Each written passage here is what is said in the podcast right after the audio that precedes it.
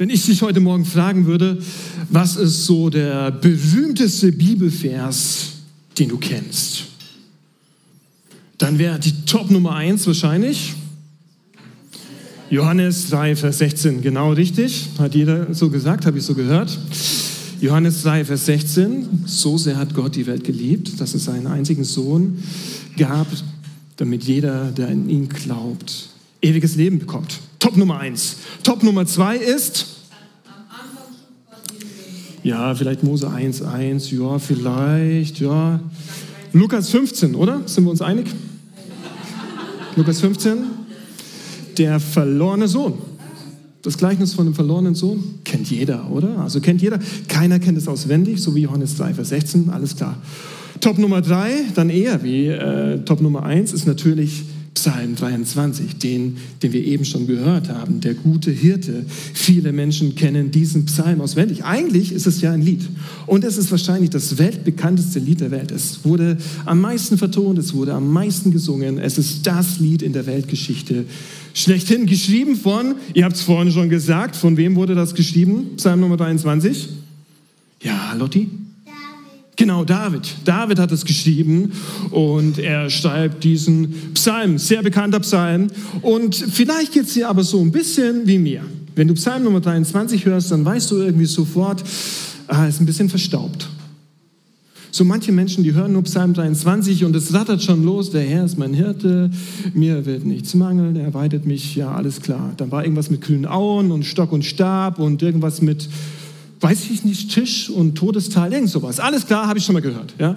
Ich bin jetzt nicht so der Auswendiglerner, ich denke da nicht so dran, vielleicht du auch nicht. Ich denke dann eher an, den, an das Kreuzstichbild, was bei meiner Großmutter über den Tisch hängt von diesem Psalm 23. Oder ich denke an meine Kids Club Zeit, an meine Sonntagsschulzeit. Da hing nämlich folgendes Bild von, von Jesus. Fotoaufnahme von Jesus, wie er dem Psalm 23 äh, nachempfindet. Und äh, Top-Foto, oder? Also Jesus mit einem gebügelten Hemd, super Schnappschuss, der Bart gut äh, gestürzt, die Frisur total gut gekämmt. Und ich weiß noch, als ich Sonntagsschule das erste Mal so ein bisschen was verstanden habe und irgendwie alles ging über diesen Typen. Äh, um das Foto, ja. Jede Story ging irgendwie über ihn und als kleiner Junge dachte ich mir, hey, wow, den Typen brauche ich für mein Leben, oder? Also der bringt mich durchs Leben, oder? Und dann wurde ich erwachsen. Wurde ich älter, habe ein paar Barthaare bekommen, das Leben ist ein bisschen schwerer geworden. Ich habe tatsächlich ein paar so richtig reale Hirten in meinem Leben mal gesehen und die sehen überhaupt nicht so aus wie er hier. Ähm, und ich habe irgendwie so gemerkt, ich brauche ein bisschen in meinem Leben mehr als den hier. Der ist irgendwie zu glatt. Der, der ist nicht kräftig, oder? Der, der, der ist nicht irgendwie mutig, der wirkt überhaupt nicht mutig, der ist irgendwie nicht greifbar, der ist nicht real, der ist nicht irgendwie boah, das, was ich in meinem Leben brauche. Vielleicht denkst du ja auch so, dass du mehr brauchst als diesen Jesus. Und weißt du, genau das und genau davon spricht Psalm 23. Psalm 23, geschrieben von einem Hirten, der ganz genau wusste, was es bedeutet zu sagen, der Herr ist mein Hirte. Er kannte die Beziehung zwischen Hirten und Schafen. Und wenn er sagt, der Herr ist mein Hirte, die Lissy hat es vorhin schon gesagt, dann bedeutet es, wir sind die Schafe. Gott ist der Hirte, wir sind die Schafe. Und das ist schon mal irgendwie eine steile Aussage. Wenn ich als Hirte mich selbst als Schaf bezeichne, wir können es gleich übertragen. Also wenn du und ich hier in diesem Psalm Nummer 23 irgendwie die Schafe sind, hui, dann ist das irgendwie nicht so als Kompliment aufzugreifen. Dann ist es nicht irgendwie, dass der Psalm sagen möchte, dass du voll süß bist, dass du voll knuddelig und wollig bist wie so ein Schaf Nee, das ist nicht so wirklich ein Kompliment, sondern David wollte, der Hirte David wusste ganz genau, was Schafe sind, nämlich eingeschränkt. Schafe sind ziemlich eingeschränkt in ihrem Leben. Schafe sind echt schwierig. Schafe brauchen Führung in ihrem Leben. Schafe können überhaupt nicht gut sehen.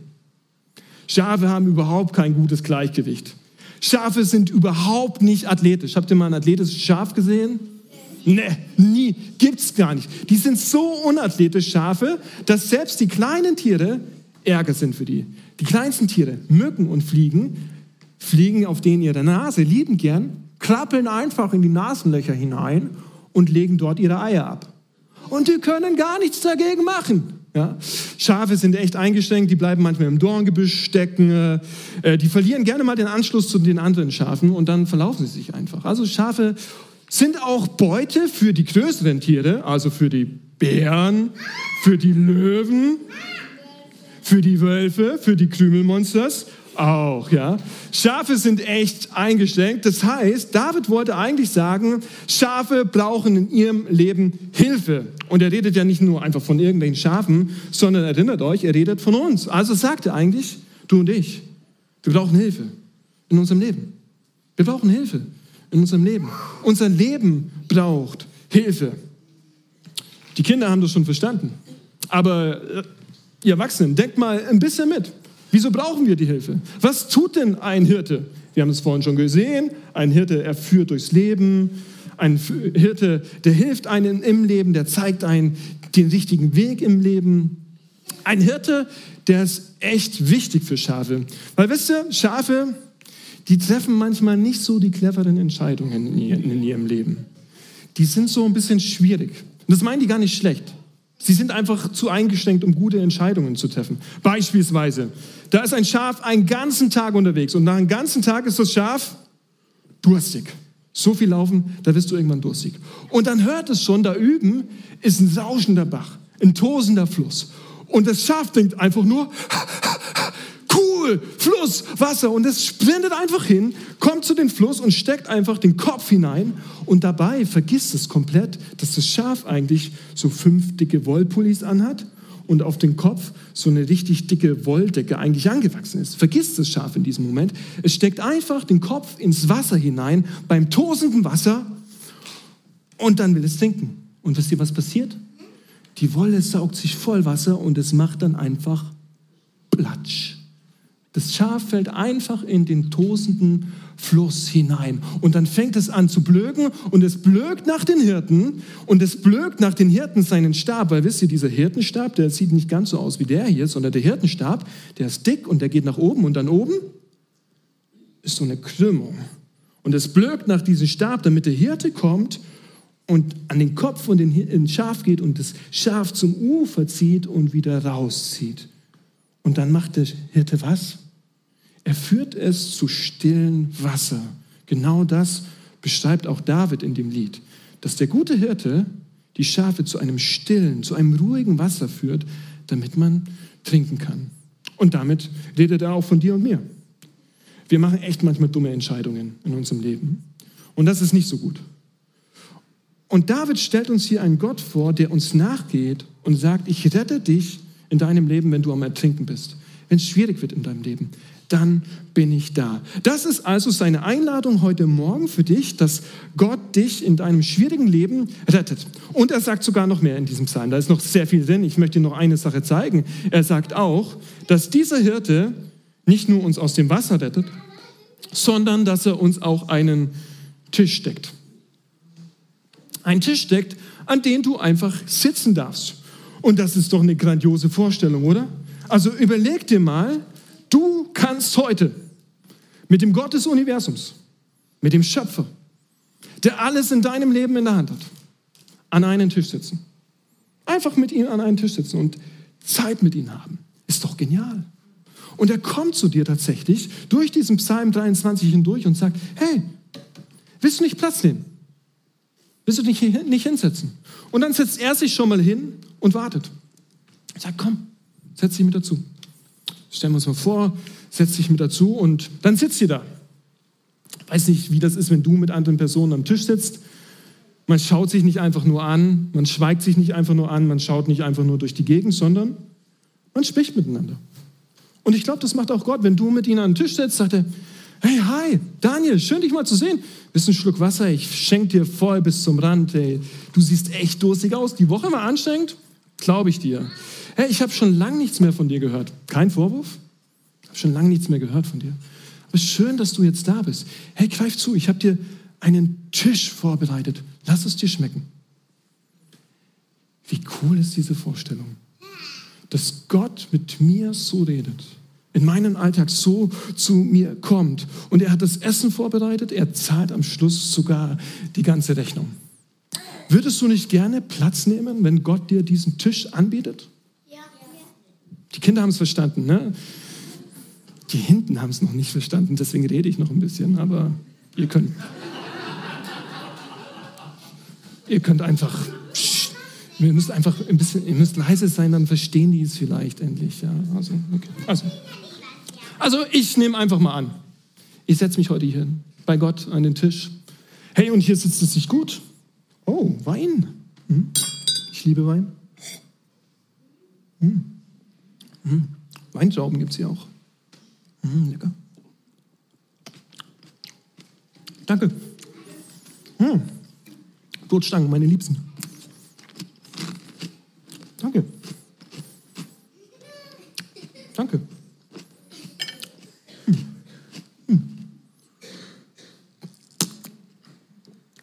Danke, Jesus. Vielen Dank. Das ist die Einladung. Das ist Psalm 23. Hier zu sitzen, mit Gott, zu genießen. Das ist das christliche Leben. Das ist das christliche Leben. Genau das. Genau das. Ist es nicht schön? Ich kann gar nicht verstehen, dass irgendjemand dazu Nein sagen würde. Ich kann gar nicht verstehen, wie man dafür keine Zeit hat. Das Angebot von diesen guten Hätten. Aber weißt du was? Morgen früh, wenn du aufwachst, da steht dieser Tisch bei dir zu Hause. Gott wartet, dass du dich hinsetzt. Aber du bist halt wieder zu spät aufgestanden. Kann ich verstehen.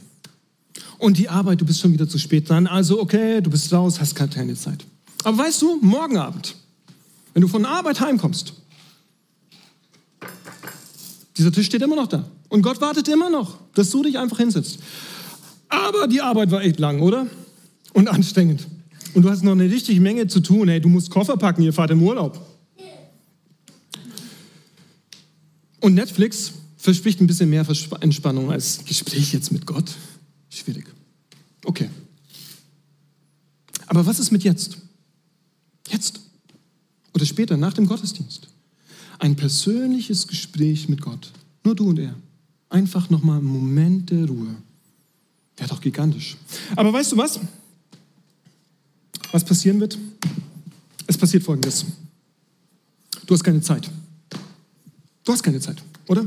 Ja, wir sind jetzt hier, wir sehen das, wir haben das gehört von den guten Hirten und denken uns, boah, Jesus, wow, groß und herrlich.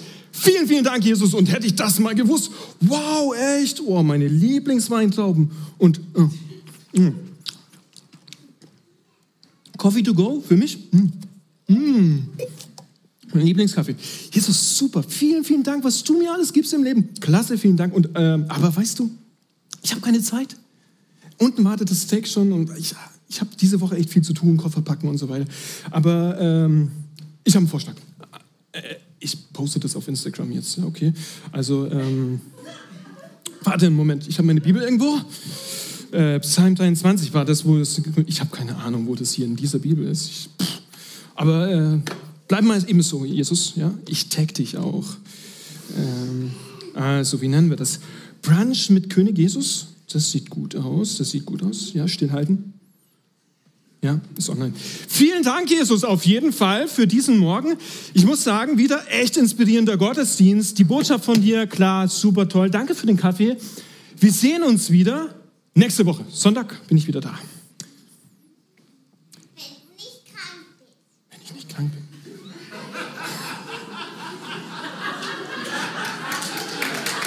Ja.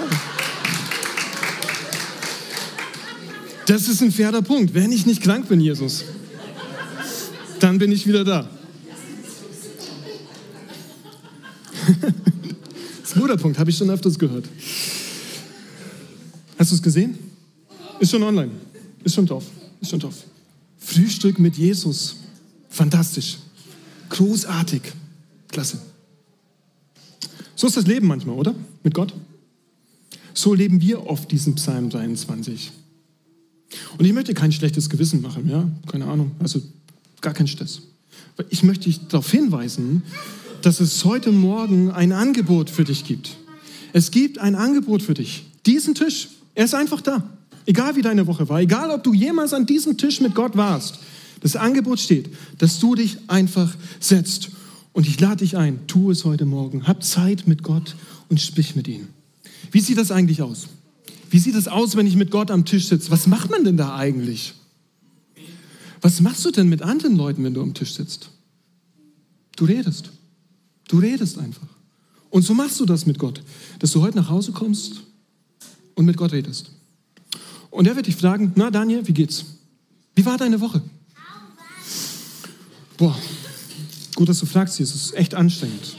Es war mühselig. Ich habe echt viel gemacht. Habe mir echt ein paar Narben geholt in dieser Woche. Und ich habe Angst. Angst vor der nächsten Woche. Angst vorm Scheitern, Angst vorm Versagen. Ich habe Angst vor dem Arztbesuch. Echt schwierig. Und dann erzählst du ihnen alles, was in deinem Leben gerade los ist. Und weißt du, was du dann machst, wenn du fertig bist? Frag ihn. Wie geht's dir, Jesus? Wie war deine Woche? Wie war dein Tag? Und wahrscheinlich wird er dir nicht antworten, indem da irgendwie eine laute Stimme ist. Aber du kannst seine Antwort hören, wenn du beispielsweise sein Wort aufschlägst, einen Psalm liest. Und dann wirst du Dinge von ihm hören, dass er sagt, ich war den ganzen Tag schon bei dir.